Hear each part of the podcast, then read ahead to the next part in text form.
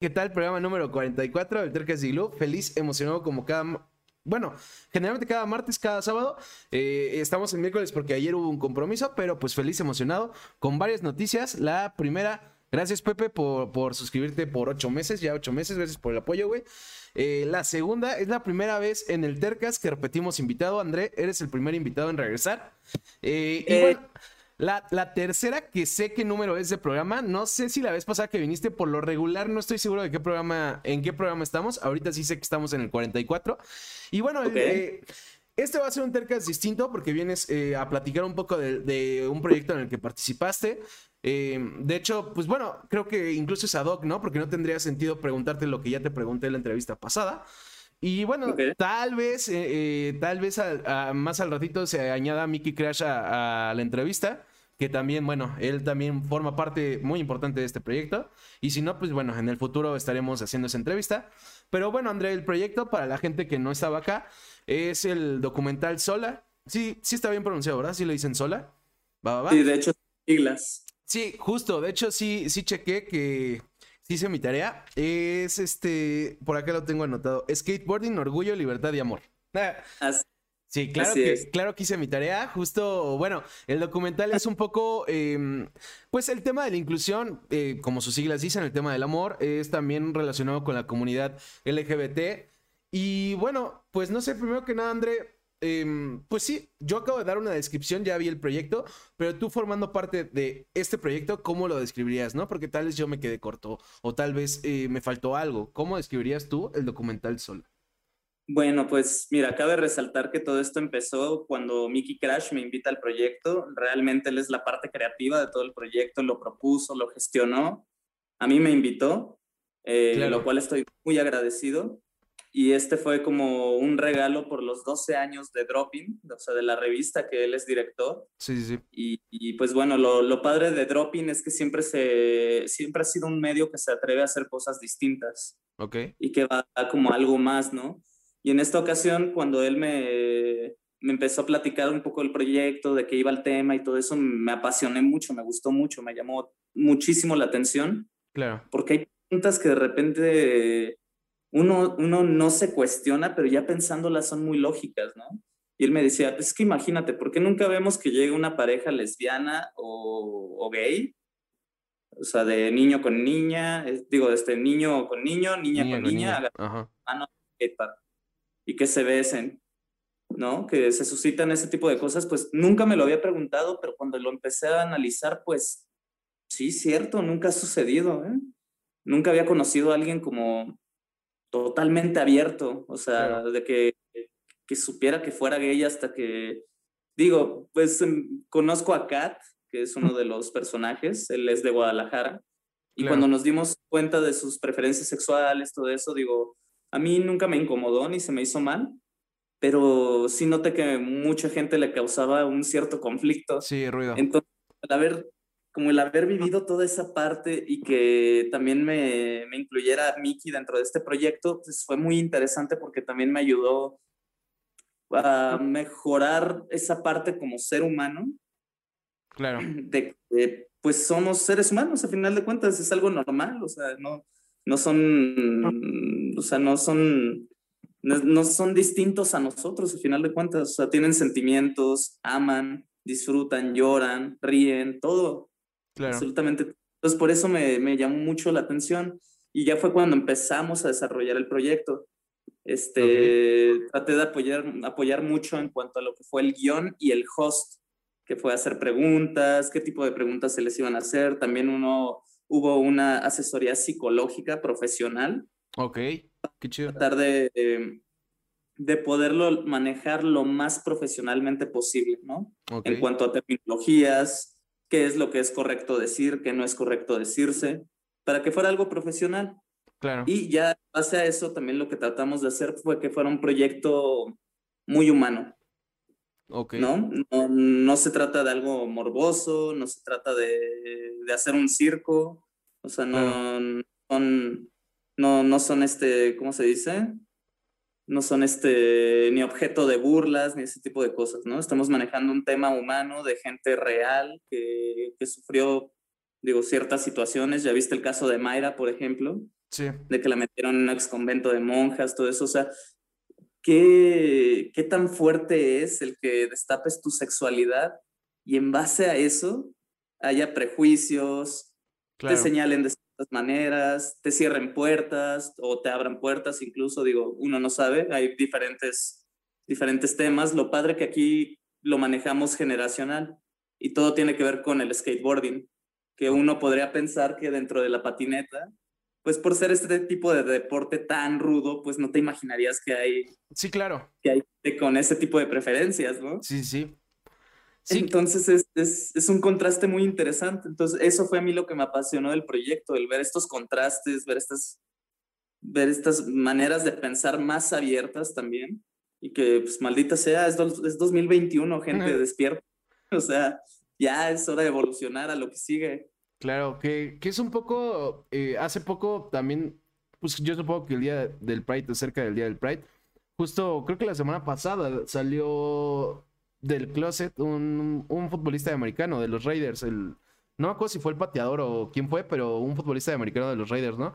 Y justo lo que decía este güey era, pues yo, eh, lo que ya han dicho muchas personas de la comunidad, ¿no? Lo primero, este, pues ya quisiera que no tuviera que hacerlo de esta forma, ¿no? O sea, quisiera que no fuera noticia, quisiera que, que ya no les llamara la atención, ¿no? Eh, pero bueno, lo, lo, hace con este fin eh, de incrementar la tolerancia, de que tal vez otras personas les sea más fácil esta lucha que muchas veces tienen por, por este tema de la intolerancia. Y pues justo, ¿no? Eh, eh, creo que es un poco lo mismo que el skate. Son deportes rudos. Entonces tenemos como este estereotipo de, de creer que no pasa, ¿no? Y, y, también a mí me pareció eh, interesante eso del documental, por ejemplo. O sea, lo estaba viendo y pues sí, es, es chido porque pues te das cuenta que cual, sí, de lo aún intentando ser tolerante, de lo estereotipados que pueden estar tus pensamientos, ¿no? Y, claro. Y pues sí, o sea, me parece, me parece algo importante.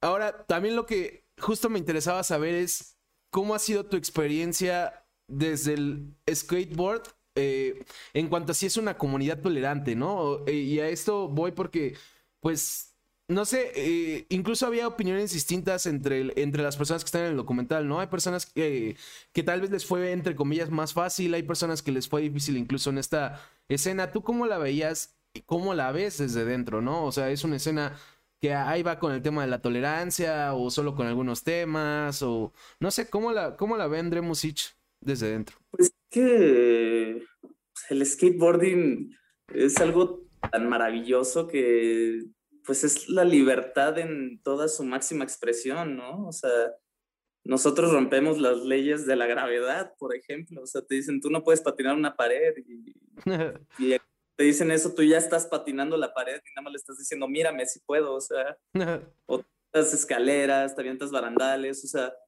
rompemos con, con, con, lo, con la normalidad, ¿no? Es algo que llega a irrumpir, que es muy estrepitoso, que es este es muy libre también a final de cuentas. Entonces, yo creo que dentro de nuestro estilo de vida, me atrevo a decirlo así, es, para mí es eso, el skate es el estilo de vida que llevamos, porque lo adoptas en todos los sentidos, ¿no? Tanto mentalmente, físicamente, y pues bueno, ya se sabe de que sí somos medio desmadrosos de repente dentro del medio. Medio. Es, ah. eh, es tanta la libertad que no debería de haber esos prejuicios, ¿sabes? O sea, y lo he hablado con varios patinadores y digo, hay de todo, ¿no? Como en cualquier lado. Pero creo que la mayoría están muy abiertos, ¿no? O sea, no es, es como de, ay, güey, o sea, no me importa, ¿no? O sea, ¿qué tiene de malo si te gustan los niños, si te gustan las niñas? O sea, pues, vamos a parar, o sea, a mí no me interesa eso, me interesa, vamos a ir a hacer trucos, te vas a aventar, ¿no? Precisamente eh, teníamos la premisa, digo, ya no, ya no la usamos porque era un poquito, un poquito fuerte. Un poquito ruda, pero pero estaba padre porque salía uno de nuestros personajes diciendo, este, bueno, le hacemos la pregunta, ¿para ti qué significa puto, no? Y él decía, puto, para mí puto es el que no baja el truco. ok. O sea, vamos rompiendo con eso, ¿no? O sea, no es la palabra peyorativa hacia una persona, sino que mm, te da miedo hacer algo, ¿no? Claro. Claro, que, que digo, justo estaba pensando eso, ¿no? La, la FIFA no, la FIFA no estaría contenta con con esa palabra, pero justo ahorita que nos comentas, por ejemplo, eh, esta parte que se quedó fuera, eh, algo que a mí me llamaba la atención viendo el documental es cómo está armado, ¿no? O sea, uno, porque a mí algo que, que me impacta porque sé lo difícil que es, es el hecho de que el documental vaya de corrido, lleve una coherencia sin la necesidad de mostrar las preguntas, ¿no? O sea, no se ven las preguntas en texto, no se escuchan tampoco. Em, ¿Cómo fue este proceso de decidir cómo iba a ir la historia? O sea, el story, pues sí, el storytelling, y qué entraba y qué no. Porque justo ahorita ya nos contaste algo que al final no entró, ¿no? Que, que al final de cuentas algo interesante. Eh, ¿Cómo fue este proceso desde donde tú estabas? Es que se empezaron a, suscitar muchos cambios, incluso dentro de, dentro de la misma grabación ya del documental. Digo, ya habíamos quedado que iba a ser así, o sea, yo me encargué de las entrevistas, de las preguntas, todo eso, pero ya habíamos quedado que mi voz nunca iba a salir. Ok. Sino iba a ser lógico todo para que fuera enfocado totalmente a los personajes. O sea, aquí lo que a nosotros nos interesaba era contar su historia. Claro. Y no nosotros. Claro, no querías el, eh, ninguna clase de protagonismo, a final de cuentas. Exacto, absolutamente nada, porque no va con un fin de lucro.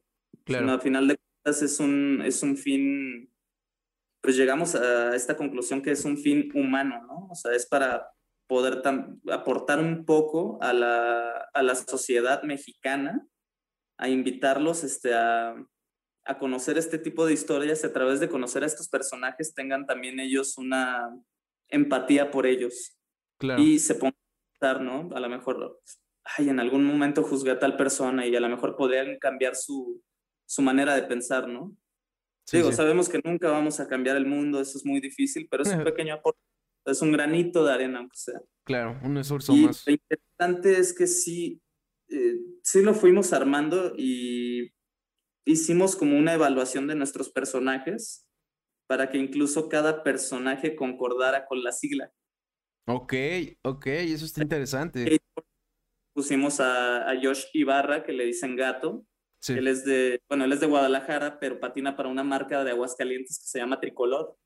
Okay. Y esa marca es de, pues si los ves son puro machín, son boxeadores, se visten bien.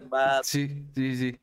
Y, y pues no sé, te podrías imaginar que a lo mejor ellos en algún punto lo iban a rechazar o algo así, pero no, o sea, al contrario, lo apoyaron y ellos salen en el documental, salen hablando. Que eso es lo, interesante, ¿no? O sea, uno como también tiene el prejuicio de otras personas. Claro. Y te das cuenta que no, que, que están muy abiertos y que tienen una, una idiosincrasia muy avanzada, ¿no?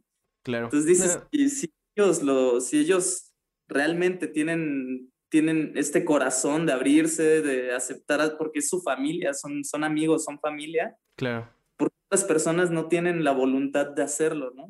Entonces, por eso él lo dejamos la parte del skate, porque Tricolor es, es, una de las marcas más importantes del skate mexicano. Ok. Este, de ahí es Orgullo, metimos a Kat, que él es de Guadalajara también. Que digamos él ya es la nueva generación, ¿no? Él ya le está tocando, ya le está tocando toda esta parte más inclusiva, que ya hay más apertura. Este es una persona muy mediática, es un chavo muy buena onda, muy linda persona, muy muy abierto, que pregona el amor en todos sus aspectos. Claro. Entonces le quedó perfectamente esa parte del orgullo, ¿no? De portar, o sea, ya él está orgulloso de ser quien es y no le da miedo, ¿no? De cuentas, y lo, lo, lo profesa con amor. Eso es lo más bueno de todo. Ahí tenemos entonces lo que es skateboarding y orgullo, ¿no? Libertad. Este, si mal no recuerdo, creo que en Libertad está Pato. Creo que sí. No, ya recordé. Este, en Libertad este, dejamos a Mayra.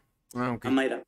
Mayra Gallegos, porque ella está, está, muy interesante su historia, o sea, cómo, cómo sucede todo, cómo se tiene que ir de, de, país, o sea, incluso, ¿no? Que se va primero a Pensilvania, y ya después conoce el amor, se termina yendo a Francia, ella sigue viviendo en Francia. Y es, es, es como esa libertad, ¿no? La libertad total de, de salirse de todo esto. Claro. Y, eh, y pues de buscar su felicidad a final de cuentas, y dentro de esa búsqueda de la felicidad, pues eh, ella, a mí lo que se me hace impresionante es que salió incluso en Thrasher, que son de las revistas reconocidas a nivel mundial, ¿no? Sí. Y que las nuevas generaciones incluso no lo saben. Entonces, por interesó meterla mucho a ella porque es como esta parte generacional, ¿no? Desde el, desde el antes, porque ella patina hace, pues, yo creo que 17, 18 años, ya tiene bastante tiempo. Sí, ¿y por qué no la dejaron antes? Exacto, y por qué no la dejaron antes, pero ya patinaba y ya después se lo quitaron, ¿no? La castigaron, por decirlo. Pero eh, esa parte de llevar esta línea cronológica, ¿no? Y que fuera cuadrando con, con, las siglas de, de nuestros personajes, ¿no? Y en Amor también metimos a Milo, que, wow, es, es una persona increíble. Él, él, ya está en transición ahorita. Este, está tomando hormonas, todo ese rollo ya. Eh, nos platicó anteriormente de que hay unas clínicas, incluso aquí en Ciudad de México, si hay gente que quiere hacer el cambio, los apoyan, es totalmente gratuita, tengo entendido.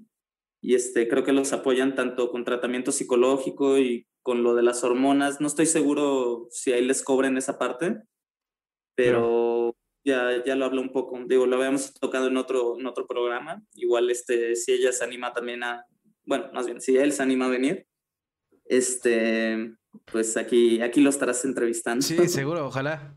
Este, ahorita me, me quedaba pensando, eh, mientras contabas pues todas estas historias y cómo, cómo eligieron las siglas. Eh, incluso antes de entrar en vivo, yo platicaba contigo, ¿no? De, bueno, de cómo vemos eh, a la gente que todavía tira hate, la recepción y demás. Y yo ahorita me quedaba pensando, ¿siempre has sido tan tolerante, André? O sea, ¿siempre fuiste como tan abierto? ¿O hubo algún momento en tu vida que tal vez no eras tan abierto porque pues venías influido por otras ideas o porque pues tenías ideas estereotipadas o, o qué sé yo, ¿no? Pero ¿siempre fuiste así de abierto en tu opinión? No, estaría mintiendo si te dijera que siempre fui así de abierto. No, claro que no. El ser va aprendiendo y va, va evolucionando. Claro. Y yo creo que de pequeño incluso por todo lo que te enseñan en, tu casa, en tu familia. Lamentablemente venimos de una sociedad muy machista eh, en cuanto al mexicano. No lo digo con prejuicio, no lo digo tampoco con dolo, sino más bien, pues hay que entender que sí, venimos de una sociedad muy estereotipada, muy, con mucho prejuicio, tanto influye la parte de la iglesia, ¿no? Digo que es lo primero que te pueden desde pequeño, que hay mucha intolerancia, lamentablemente. Sí, sí. Este, y es como todo, el ser humano va evolucionando y conforme va creciendo va empezando a, a tener su propio juicio, ¿no? De las cosas y que si te gusta, que no te gusta. Pero a raíz de la pasión también eso me ayudó mucho a crecer como persona y a empezar a cuestionarme muchas cosas, ¿no? Empezar a decir, pero a ver, ¿por qué no me gusta esto? ¿Es algo impuesto por la sociedad? Y por ende eso no me gusta o es algo que a mí en realidad no me gusta. Claro. Porque tenemos muchas cosas que no nos gustan y que juzgamos, pero porque son impostadas. Sí, o sea, ni siquiera y ni siquiera nos ni siquiera tenemos la conciencia de preguntarnos. Entonces, mientras más ignorante es el ser humano, es más intolerante. Claro. Lamentablemente. Y eso es lo malo de nuestro país, que hay mucha ignorancia y por ende hay mucha intolerancia. Entonces necesitamos aprender a informarnos. Por eso es la finalidad de este documental, es informarnos, crecer, el, abrir nuestra mente. El, y, creo que incluso estaría mal hasta decir tolerante. Tolerante sería como tolerar algo, tener que soportarlo. No, es, son personas, son seres humanos. No, no tenemos ni qué tolerar, es algo normal. Sí, claro, ese es un buen punto.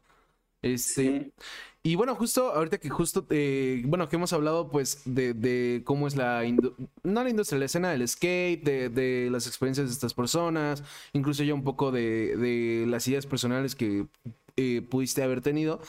Algo que también yo pensaba hace rato es, pues a final de cuentas también es lo que hablábamos, ¿no? De que el skate a veces puede también llegar a, igual que casi cualquier escena, ser un poco aunque estemos hablando de, la importancia de la palabra tolerancia, intolerante, ¿no? O sea, que muchas veces por ignorancia no, no somos tolerantes y, es incluso em, incongruente, ¿no? Con el origen del skate, porque era lo que yo pensaba, el skate siempre ha sido eso, o sea, siempre fue... Eh, no solo un movimiento de resistencia, o sea, siempre fue la gente marginada, fue la gente que, que encontró una comunidad, es la gente que, que pues ajá, que, que, era incomprendida incluso, ¿no? O sea, hoy en día, digo, ya, ya están, y, y lo, de hecho creo que lo mencionan en, en, el documental, ¿no? El tema de que incluso ya van a estar en las Olimpiadas, ¿no? Ya, ya la, la, la la gente, la industria los está poco a poco incluyendo, ¿no? Pero antes eran los marginados, o sea, un güey con una patineta en cualquier lado, generalmente iba a llegar al menos en México un policía a, mínimo a intentar sacarte varo, ¿no? Eh, claro, o ya se juzgaba. Claro. el rayando. Es, incongruente, ¿no? O sea, es incongruente el hecho de que siendo todo lo que es, eh, fuera algo intolerante, ¿no? Porque pues siempre fue el, fue la casa para cualquier persona incomprendida creo yo. no es la única, digo, está la música, está en otros lados, pero pues el skate era parte de esto. Entonces, claro, es una cultura urbana, a final de cuentas, digo, nació en la calle. Claro. Viene de las calles totalmente y, y digo, lo entiendo, ¿no? O sea, entiendo, porque nosotros destruimos, pero dentro de esta destrucción hay una creación, o sea, no es una destrucción sin sentido. Con esto quiero tocar el punto de, sí, por ejemplo, patinamos un barandal o patinamos unas banquetas o una pared. Los spots, todo, todo, todo, el mundo es un spot prácticamente, ¿no? Sí, sí. Y sí, claro, sí, entiendo esa parte que sí destruimos, pero dentro de esa destrucción estamos creando, ¿no? O sea, estamos haciendo una videoparte que pues puede que le llegue a mucha gente y que les guste, puede que le llegue a un chavito y lo inspire para también patinar, ¿no? Claro. Entonces, que dentro de esa, o sea, no es una destrucción sin, sin sentido, sino es una destrucción con un fin. Y al final de cuentas le damos vida a los espacios. O sea, me atrevo a decir eso, le damos vida al espacio. Sí, o sea, Ahí donde hay una escalera, tú ya te estás imaginando un truco, ¿no? Claro. Y base a eso, grabas ese truco y luego ese truco sale en una videoparte y esa videoparte tiene música y esa misma videoparte tiene imágenes y entonces ya es un conjunto cinematográfico incluso, o sea, estás contando una historia a través de trucos de una patineta, o sea, es, es algo tan, tan interesante, tan loco. Sí, claro. Pero que la gente no lo ve de esa manera y pues nada, la gente es como de, ay, ahí vienes ya a destruir, ¿no? sí, sí. Si eh, conocieran todo este proceso, todo esto que viene detrás de, creo que se enamorarían también del skate. Claro, claro, y bueno, también algo que me interesaba justo bueno, después de tu respuesta de cuando yo te preguntaba, ¿no? De siempre fuiste así de abierto eh, y que comentabas que no. ¿Cuál, durante todo este proceso em, de grabación, de producción, de todo el trabajo que conlleva, porque digo, incluso ahorita, ¿no? Esto también forma parte del trabajo que conlleva eh, el documental. O sea, a pesar de que ya salió, pues siguen aquí promocionándolo, siguen hablando de esto, siguen difundiéndolo. Em, ¿Cuál ha sido como el momento más especial para ti? O sea, ya sea no sé, porque aprendiste más, porque fue el momento más conmovedor, porque tal vez cambió una idea que tú tenías, eh, porque simplemente te la pasaste bien. Eh, no sé, para ti en todo este proceso, ¿cuál ha sido como ese momento más especial? Wow, yo creo que, que todo esto, nunca, nunca me hubiera imaginado haber participado en un documental, ¿no? sí, claro no detrás de, ¿no? Sino siendo como el protagonista, pero estar de esta parte de, pues de pensar, de analizar, de ver a cada personaje, de tratar de entender qué le voy a preguntar a cada uno, por qué esas preguntas, digo, no digo que todo el trabajo fue mío, sino también Miki tuvo muchísimo que ver, pero fue un trabajo entre los dos, fue un trabajo en conjunto. Y este, yo creo que cada proceso fue único, ¿no? Desde que nos sentamos a hacer este, así las reuniones para ver lo del storytelling, ir más o, menos, ir más o menos viendo qué líneas. Una de las partes que me, que, me llegó mucho fue lo de Mayra. Ok. Esto ya casi me, digo, me atrevo a decir más bien me hizo llorar. Ok, ok, ok. ¿No? O sea, ¿a, qué, ¿a qué punto podemos llegar como sociedad a a juzgarnos de esa manera tan cruel y que te excluyan incluso de tu familia. Sí, claro. Esto eso es muy fuerte. o sea, te, ahorita y me, me, empieza a dar como sentimiento.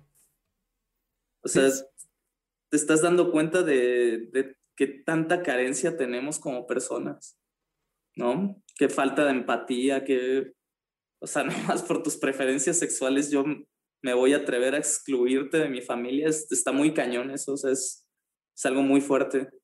Y ese fue uno de los momentos creo que más impactantes para mí, ¿no? Que me hicieron reflexionar si en algún momento yo tuviera un hijo que tiene o una hija que tiene diferentes preferencias sexuales, pues lo menos que haría sería excluirlo, sino al contrario, apoyarlo y que, y que no se pierda, ¿no? Claro. Sino que, bueno, si tiene una preferencia sexual distinta, no se va a acabar el mundo y es lo que le gusta y está bien. Y pues apoyarlo y que, que sea una mejor persona, ¿no? En dado caso. Claro, sí, ¿no? Y, y sí, es algo que, que impacta, ¿no? O sea, y bueno, por ejemplo, creo que impacta más cuando cuando tú también fuiste así, ¿no? O sea, digo, tal vez no igual, pero que también, justo lo que comentábamos, ¿no? Eras tal vez tan ignorante o estabas tan influido por, por lo que te enseñaron.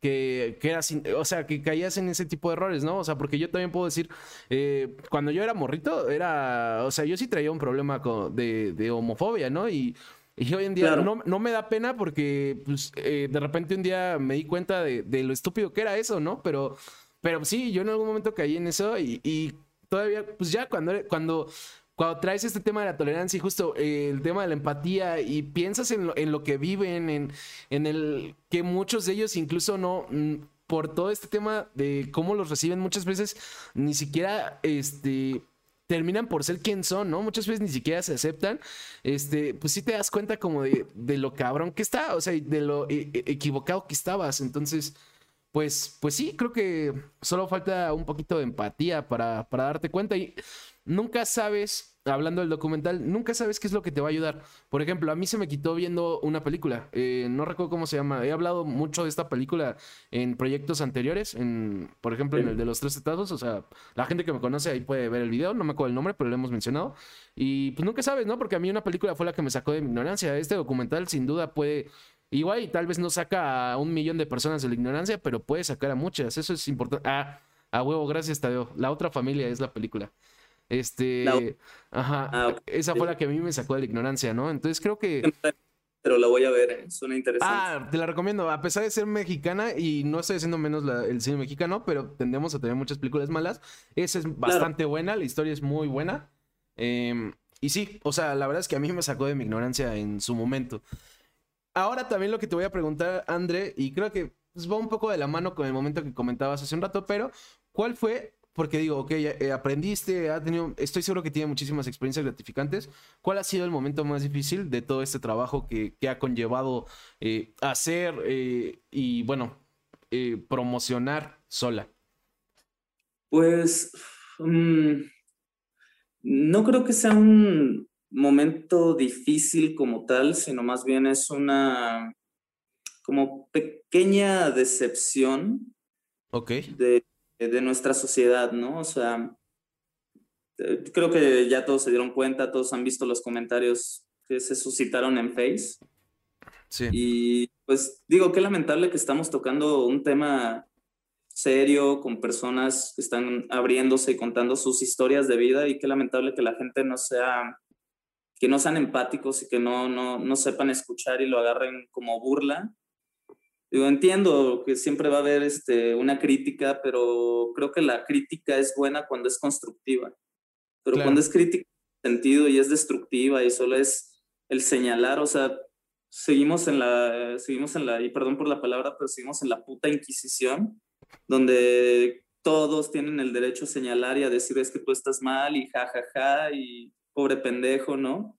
O sea, y aparte, digo, los memes sin sentido, sin que retroalimenten algo realmente, o sea, ahí es donde te das cuenta del reflejo de la ignorancia en la que seguimos viviendo, lamentablemente. Sigo tocando ese tema y no me voy a cansar de tocarlo hasta que, pues hasta que la gente cambie un poco, ¿no? Cambien un poquito el chip, ¿no? Creo que esa sería la parte difícil, o sea, comentarios comentarios demasiado absurdos y que no tienen ninguna, no tienen ningún fundamento ni siquiera, ¿no? O sea, no te están, están dando ni siquiera pauta a, abrir una mesa de diálogo, aunque sea, ¿no? Claro. Y el que a ver, y entonces, ¿por qué está mal mi documental? Que, digo, ni, ni, ni siquiera mi documental, digo, está, sería muy egoísta decirlo, ¿no? Sino más bien este proyecto, ¿por qué está mal? Claro. Pero, digo, a final de cuentas, te, te caes en la cuenta que, digo, pues es gente ignorante y que, pues, así son felices y, pues no van a Pero, digo, es, es, esa es como la parte difícil, ¿no? Que, que, veo. Claro, que tiene un poco que ver varios invitados, de hecho, han hablado, ahorita que mencionabas lo de crítica constructiva, varios invitados eh, en distintas entrevistas han dicho justo más o menos esto, que es eh, que ellos creen que es importante que te, que te, justo, que te fijes de quién viene la crítica, ¿no? O sea, si es una crítica constructiva, como tú dices, pues se presta para el diálogo, se presta para, para que los dos aprendan, para que discutan y, justo, ¿no? Eh, alguien salga de su ignorancia, por así decirlo. Y justo lo que dice, ¿no? O sea, va a haber gente que esté tirando hate, va a haber gente que, pues cuando justo, cuando la crítica no es constructiva, cuando trae como este deseo de lastimar, eh, pues realmente uno te dice cómo está la otra persona y, o sea, de que en realidad él, quiere que se sienten igual de, de, mierda que él, en mi opinión. Y pues dos, que también no te lo tomes a pecho, ¿no? O sea, e, era algo que platicaba yo también contigo antes de, entrar en vivo, de que pues yo trabajo en marketing digital. Y si bien entiendo también el, el, que a veces molesta, por ejemplo, que sobre todo que pues obviamente en el mes de junio, que es el mes del Pride, pues muchas marcas se suban a esto porque pues muchas veces no es real, esa parte sí la entiendo. Eh, claro. Pues también es como de, pues o sea, no te afecta en nada, ¿no? Y yo te lo decía, yo, yo lo he visto con varias cuentas que he llevado, o sea, siempre que publiques algo de esto, siempre que publiques algo de feminismo, eh, la gente se queja, siempre, eh, y es más probable que alguien que, que, no está a favor se manifieste a que alguien que, que, le gustó lo que haces te lo ponga en los comentarios, ¿no? O sea, si a alguien le gustó, pues no sé por qué la gente muchas veces no tiende a decirlo y no tiene la obligación, ¿no? Entonces, pues eh, desafortunadamente esto va a pasar con con, con este tipo de temas, pero creo que como decías, pues a final de cuentas es importante, ¿no? Porque pues no sabemos a quién le sirva. Eh, a final de cuentas, pues se trata de apoyar a, cualquier persona que de una u otra forma, por la razón que sea, ha sido marginada. Porque pues al que no, no ha sufrido eh, de esto, de racismo, de marginación, de, de, de odio, pues ¿cómo lo ayudas, no? Pues está chido, o sea, no hay en qué ayudarlo. Por eso es que no están, no hay tanto documental, por ejemplo, de, por así decirlo, de gente heterosexual, pues porque somos el sector privilegiado, amigos. Pero, pero sí, eh, yo, yo te comentaba, yo creo que en realidad es resistencia al cambio, o sea, se ha visto siempre, ¿no? Se vio cuando las mujeres salieron a votar, se vio cuando los negros, este, pues buscaban, y yo sé que mucha gente tiene eh, estereotipo, con, bueno, no estereotipo, tabú con la palabra negro, pero pues, es gente de piel negra. Eh, es lo mismo que cuando dejaron de ser esclavos, ¿no? Y todavía siguen sufriendo. No estoy diciendo que ya no sufran racismo, pero se ha visto siempre. A la gente no le gusta cuando ven que su privilegio va a dejar de ser privilegio. Incluso un mexicano en Estados Unidos, ¿no? O un centroamericano en México. Exacto, digo, hay, hay muchos muchas partes de, pero digo, es, eso es lo que ya le corresponde, y me atrevo a decirlo, como ya nuestra generación y a generaciones futuras el lograr esos cambios. Digo, ya se están rompiendo muchos estigmas. Claro. Ya eh, creo que ya estamos por fin dejando toda esa, pues todos esos vicios que teníamos de antes, ¿no? Todas esas costumbres de antes muy, muy arraigadas que ahorita ya se están afortunadamente quebrantando y ya está dando la opción a una evolución para mejor. Claro. En los aspectos también no hay que caer en los extremismos, ¿no? Claro. O sea, no, no, no, hay que ir, no hay que irnos este, ni, al, ni al machismo extremo que ya se sufrió durante años, bueno, durante toda la vida, que sabemos que está mal, pero tampoco hay que irnos al feminismo extremo. O sea, es, es una balanza y somos seres humanos. Tenemos que vivir, ¿no? Y llevarnos bien entre, entre los dos géneros. Claro. Entonces, es, son temas complicados, ¿no? Sí, sin duda. Este, pero siento que ya se está dando una apertura y sí, la gente ya, ya está un poco más despierta. Eh, el Internet ha, ha, ayudado también, digo, es que hay parte positiva y parte negativa, pero ahora sí cada quien toma sus, sus decisiones y de lo que se quiere alimentar, ¿no? Pero afortunadamente ahorita el Internet es una herramienta maravillosa en la cual este, puedes aprender tanto y conocer tanto. Claro. Que sí es increíble, entonces sí se puede dar una apertura un poco más interesante. Claro. El fin de este tal era eso, ¿no? El tratar de despertar una conciencia de un, de un punto de vista más humano. Claro. Y, en base a esa conciencia, pues ya le tocará a los demás, digo. Claro ya le toca a los demás este, este ejemplo. Es el primer documental que, que existe así de skate en México. Sí, sin duda, que también eso, eso se me hace chido, innovador y, Y bueno, además pues está el tema social que es a final de cuentas el más importante, ¿no? Ahorita igual algo que, si, hablando de citar invitados pasados, algo que también han dicho muchos invitados es, generalmente te quedas más con el comentario negativo que con el positivo, ¿no? O sea, ese te afecta más y el positivo no, no lo pelas tanto, ¿no? Y justo lo, lo no, estoy diciendo que sea tu caso, sino que justo ahorita hablábamos pues de la publicación de Dropin, ¿no? Que yo te la mencioné antes de entrar en vivo, eh, de que pues ahí se vio el hate, ¿no? Pero por ejemplo en YouTube Em, me da la impresión, al menos de lo que he visto, que la recepción ha sido positiva, ¿no? O sea, yo he visto mucha gente que les ha dicho que está chingón, pero ¿cómo lo has visto tú? A mí me encantó, de hecho, obviamente sí me centro más en los comentarios positivos, porque pues es de las personas que les está gustando algo, ¿no? Y al final de cuentas se siente padre que digan que ya hacía falta algo así, ¿no? Claro, claro. o sea, que es algo que la gente necesitaba, eso es increíble el ver tanto apoyo, el que pusieran que esto va incluso como para la historia dentro del skate mexicano, es algo, es algo invaluable, la verdad, es, es, algo muy, muy bonito, se siente una gran satisfacción. Claro. Y este, digo, y, y lo digo más por, por los personajes, o sea, por, por estos chavos que participaron, que tuvieron las agallas sí. y, y los huevos, perdón que lo diga así, pero los huevos de decirle al mundo, porque, o sea, es a través de un documental, ¿no? Y si te fijas, el documental está subtitulado en inglés. Sí. es porque esto es con la finalidad de que se vaya a festivales.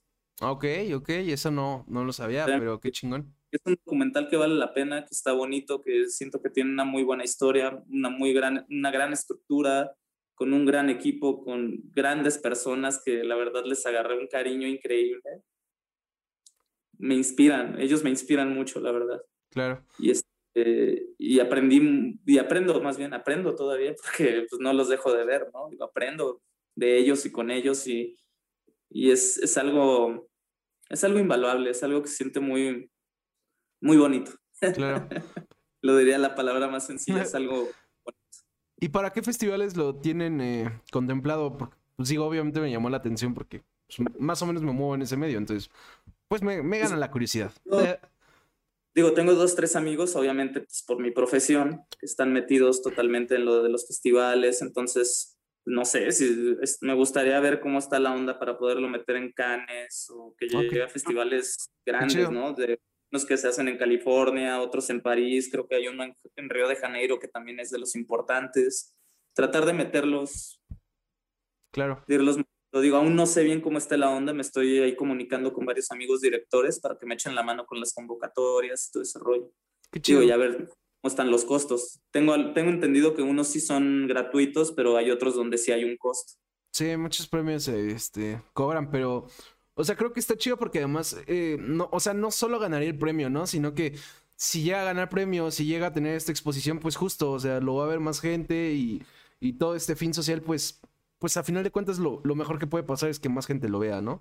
Eh, pues lo padre estaría que, así como vemos películas de otros países, documentales de otros países, es que a mí me encantaría, digo, sería ya como uno de mis sueños ya muy personales, verlo en Netflix, ¿no?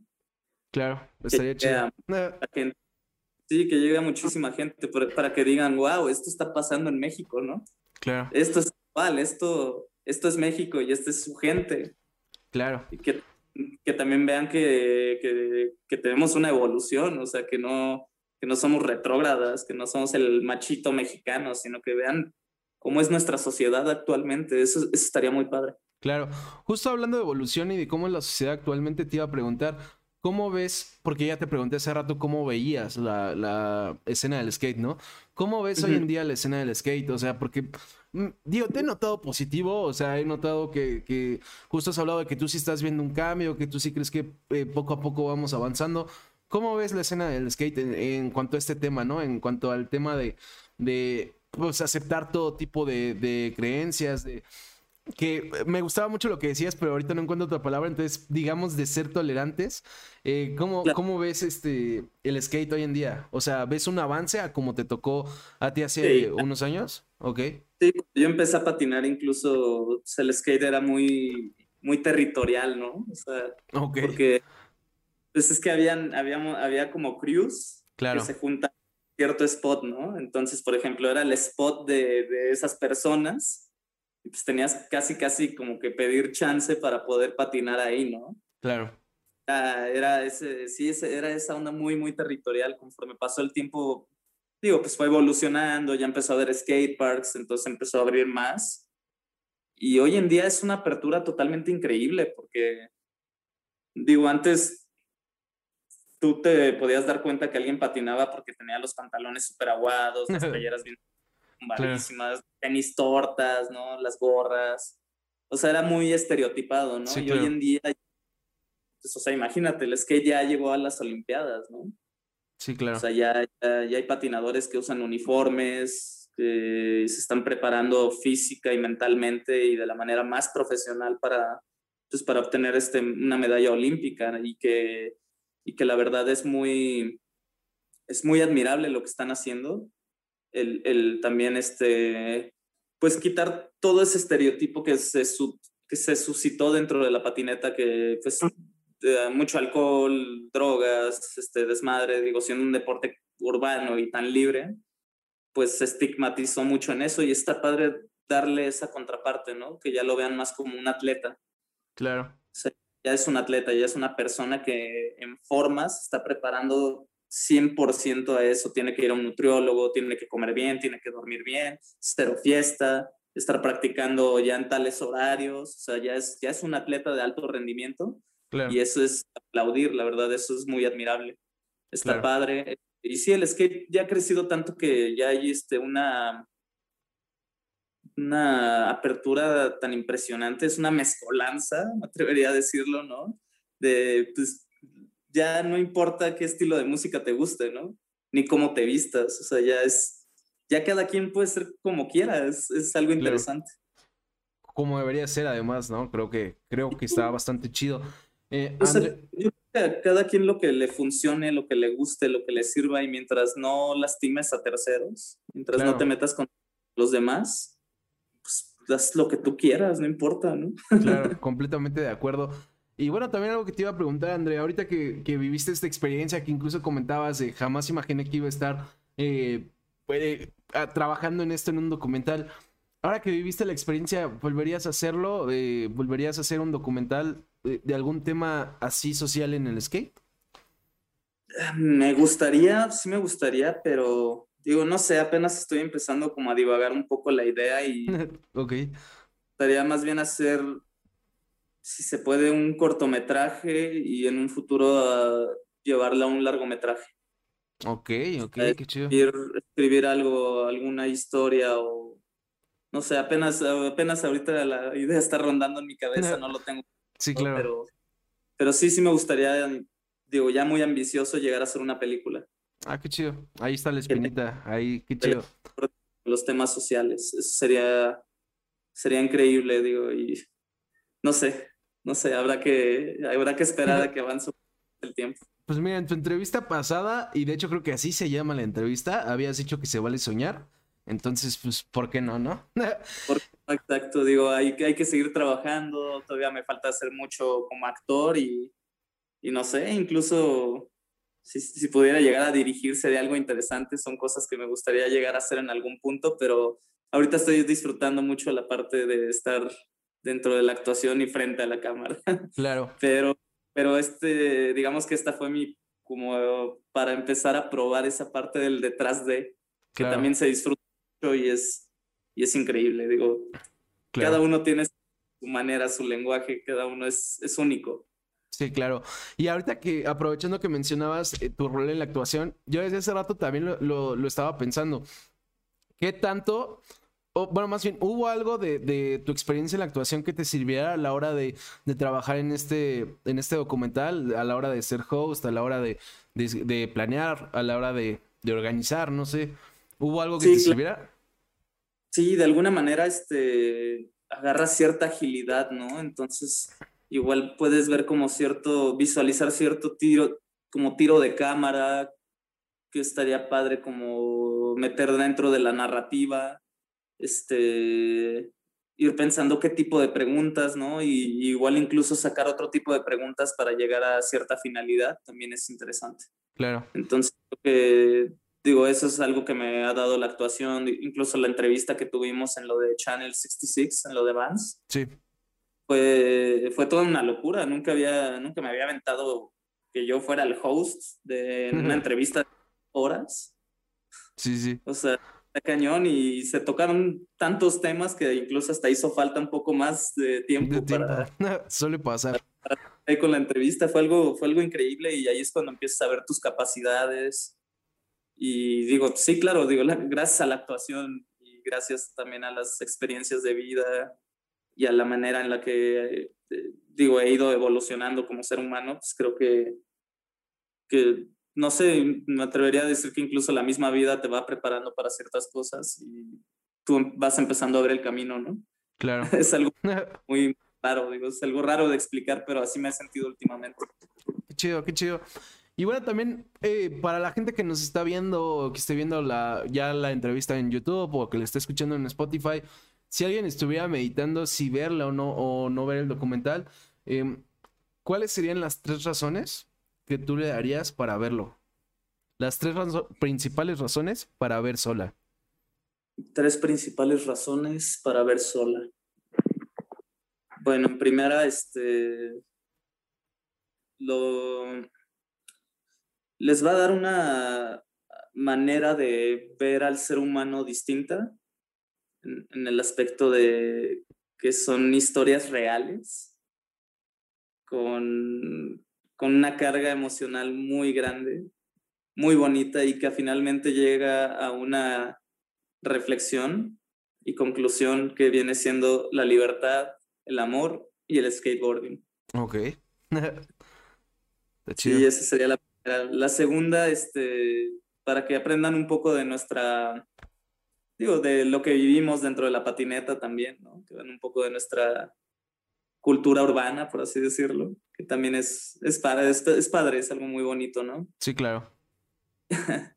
y la tercera, este, no sé si sea como una razón como tal, pero sí sería un consejo, véanlo desde el punto de vista más empático y conecten con los personajes y, y sí los va a llevar la historia, eso es algo increíble. Yo desde que lo empecé a ver la primera vez, me atrapaba la historia y fluía con ellos y lloraba con ellos y me reía ellos, entonces creo que eso sería la parte más bonita y la, razón principal por la cual deberían de verlo. Ok, me parecen eh, buenas recomendaciones, buenas, buenos puntos más bien. Y sí, o sea, yo, yo también justo te lo comentaba, ¿no? cuando me, manda, me mandaste el documental y lo vi unos días después, cuando lo vi te escribí, ¿no? De, oye, está, está bastante chido, me gustó mucho. Eh, creo que sí, yo también se los recomiendo, o sea, primero que nada por lo que decíamos, ¿no? Creo que es algo importante, algo que se tiene que tratar, porque aunque algunos sientan que están cansados de este tema, pues mientras siga habiendo este tipo de, pues, de racismo, tipo de, de odio hacia ciertos segmentos, además infundado, pues creo que siempre va a ser importante, eh, pues, concientizar o intentar hacerlo. Y pues, segundo, porque está divertido, o sea, está interesante, está, está corto, bueno, no, corto en el sentido de que se te pasa rápido. Em, digo, el link va a estar acá abajo, obviamente, en, si están viéndolo en YouTube. Em, si no, pues digo, ahorita les decimos dónde encontrarlo por si es que lo están escuchando en Spotify. Eh, y la gente que está viéndola en Twitch, pues he estado poniendo el documental a ratos ahí en el chat. Entonces, bueno, eh, pues, no digan que no, no saben dónde verlo. eh, André, yo creo que con esto vamos a ir concluyendo. Primero que nada, em, pues uno, quiero agradecerte por haber regresado. Eh, qué chido que seas el primer invitado que regresa al Tercast. Tengo varios ahí en puerta, pero pues qué chido que haya sido tú. Eh, qué chido que haya sido por un tema que además eh, siempre me va a gustar tratar, aunque se me haga complicado porque justo digo y antes de concluir era algo que también quería hablar contigo no o sea se me hace un tema complicado en el sentido de pues siempre hay que tener cuidado porque pues por ignorancia decir algún comentario erróneo, ¿no? Hay que tener cuidado con lo que uno hace, con lo que uno dice, con lo que uno piensa. Eh, ¿Cómo fue para ti ese proceso, no? Porque si eras el host y tenías que hacer estas preguntas, digo, incluso platicaste que también, eh, incluso había un tema psicológico, o sea, había gente que sabía de psicología ayudándolos, ¿no? Pero, ¿cómo fue este proceso para ti de saber cómo hacer las preguntas, ¿no? Porque eh, yo siempre intento tener cuidado cuando estoy tratando estos temas de no decir alguna estupidez porque pasa. Pasa que puedes decir algo bien intencionado y ya después te das cuenta que dijiste una estupidez porque no la pensaste, ¿no? Ejemplo, eh, yo te platicaba, digo, no, no tiene que ver con temas LGBT, pero yo te platicaba de, cuando estuvo Chunilda, Chunilda, ¿no? De que hubo una polémica. La gente no lo sabe, pero hubo un correo que yo redacté, según yo, de forma que, que estuviera, este, según yo, educado y ya cuando lo volví a leer fue de, no manches, sonó súper rudo mi correo, ¿no? Entonces, eh, pues pasa que luego, incluso cuando traes buena intención, te equivocas. ¿Cómo fue para ti este proceso? Digo, aquí afortunadamente fue el asesoramiento psicológico. Eh, también nunca me sentí solo en ningún momento, sino que ah, fue un trabajo en equipo. Sí, claro. fue un trabajo conjunto. Siempre estuvo Miki ahí o, este, o Marco Corona, que también nos apoyó este, digo, digo, no, perdón, este, Marco Contreras, que fue el que, lo, el que estuvo en cámara.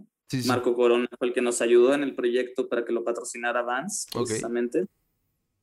Y este, pero sí, no, nunca me sentí solo, incluso con, con cada uno de, de, los personajes, ya sea Pato, Milo, este, con, digo, Mayra no la pudimos entrevistar directamente porque ella vive en, este, en Francia. Okay. Entonces, incluso ahí Mickey contrató a una persona para que le hiciera las, las preguntas allá en Francia. Órale, órale. Y todo, se grabó de ella, o sea, de las escenas donde sale patinando, todo eso, es en Francia. Órale.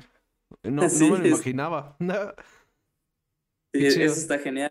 Y este, eh, o con Kat o con Josh, este, siempre hubo una apertura, ¿no? Siempre estuvimos hablando, cotorreando. Digo, y a final de cuentas somos skaters, nos llevamos muy bien. Sí, eso nos debe comunidad, entonces nunca, no, nunca me sentí como solo, como incómodo, ¿no? Sino más bien todo fue fluyendo y si algo como que se iba trabando, pues nada más era modificarlo. Claro. Fue, fue, este, fue un proyecto muy bonito, la verdad, este, me, me llevó mucho, mucho, mucho aprendizaje positivo, mucha, mucha empatía también. Digo, esto alimenta mi mundo interno como actor. Sí, claro. Entonces, me, me, me deja una, una gran enseñanza, la verdad. Estoy agradecido más bien con la vida, con, con Mickey Crash, con Dropping, con, con, con estos personajes maravillosos que, que, que más bien ellos me, me, incluyeron en este proyecto. Claro. Em, bueno, con esto ahora sí vamos a ir concluyendo, André. Algo que quieras eh, agregar, mencionar, no sé, tus redes, las redes de, de Dropin, dónde pueden encontrar el documental. Que sigan este, a Dropin, lo pueden encontrar como Dropin Skateboarding Magazine, ya sea este, en Instagram, Twitter, Facebook, etcétera. Este, igual las redes de Mickey Crash, también ahí lo pueden encontrar, así está como Mickey Crash como tal. Este, yo me imagino que lo estarás invitando ya después, ¿no? no yo creo que a llegar, pero pues ya ves que llovió horrible hoy. Sí, no, digo, no, no pasa nada, así es la ciudad, justo era algo que iba a añadir al final, ¿no? De ya, ya tendremos a Mickey en, en, el futuro, o sea, para que venga, pues no solo hablarnos de dropping, de, de dropping de, de sola, ¿no? Sino justo hablarnos de dropping, o sea, un poco, todas esas preguntas que te hice la primera vez, eh, un poco de eso, un poco de sola, pero definitivamente la invitación para Mickey está, está en pie y seguro, me imagino que seguro lo estaremos agendando para dentro de un futuro. Nada, muchas gracias, gracias. Y este, y digo, igual, pues si quieren ahí seguir mis redes sociales, también estoy como André Music. Y pues más bien agradecerte, qué padre que se dio la oportunidad de volver aquí al, al Tercast. sí, sí. Este, igual muy agradecido con la vida, con todo. Este, yo creo que como reflexión me gustaría dejarle a todo el público en general que pidan al universo no desde la carencia, sino desde el corazón y todo se les va a dar muy bien. Todo va a cambiar de una manera positiva y en positivo y se va a mover todo de manera mágica, me atrevería a decirlo. Pues, lo que me está sucediendo hoy en día. Me parece un buen cierre, un buen eh, consejo, comentario. Em, y bueno, anunciarles, ¿no? También el próximo martes, este no es el único programa en el que vamos a estar hablando de sola. El próximo martes tendremos también a alguien, todavía no, sabemos bien a quién, pero habrá alguien más hablando también de, todo este tema de, del documental, del, skate, de, de todo esto en general. Y bueno, también les anuncio, ese no tiene que ver con Sola, pero a la invitada del sábado es Hetzi Torres. Originalmente iba a venir como hace un mes y hubo un problema de fuerza mayor también y no se pudo. Pero ya por fin viene, ella es tatuadora, está enfocada a retratos de, perros y la verdad es que le quedan igualitos. Se me hace bien cabrón como le hacen. Tengo también muchas ganas de platicar con ella de todo este tema. Y bueno, pues nos vemos el próximo sábado, nos vemos el martes y pronto les estaremos anunciando a los otros invitados. Los voy a ir dejando con Chamoy, que anda ahí streameando creo que Novi está haciendo Clash Royale lo que está haciendo. Ah, Sea of Tips. Pues bueno, los vamos a dejar con él. Em, si no pudieron ver la entrevista completa, si quieren repetirla, si quieren recomendarla, Tercas de Ilu en Facebook, en YouTube y en Spotify. Eagle WS en Twitter y en Instagram y también en Twitch si quieren ver las entrevistas en vivo. Y nos estamos viendo el sábado. Bye. Bye.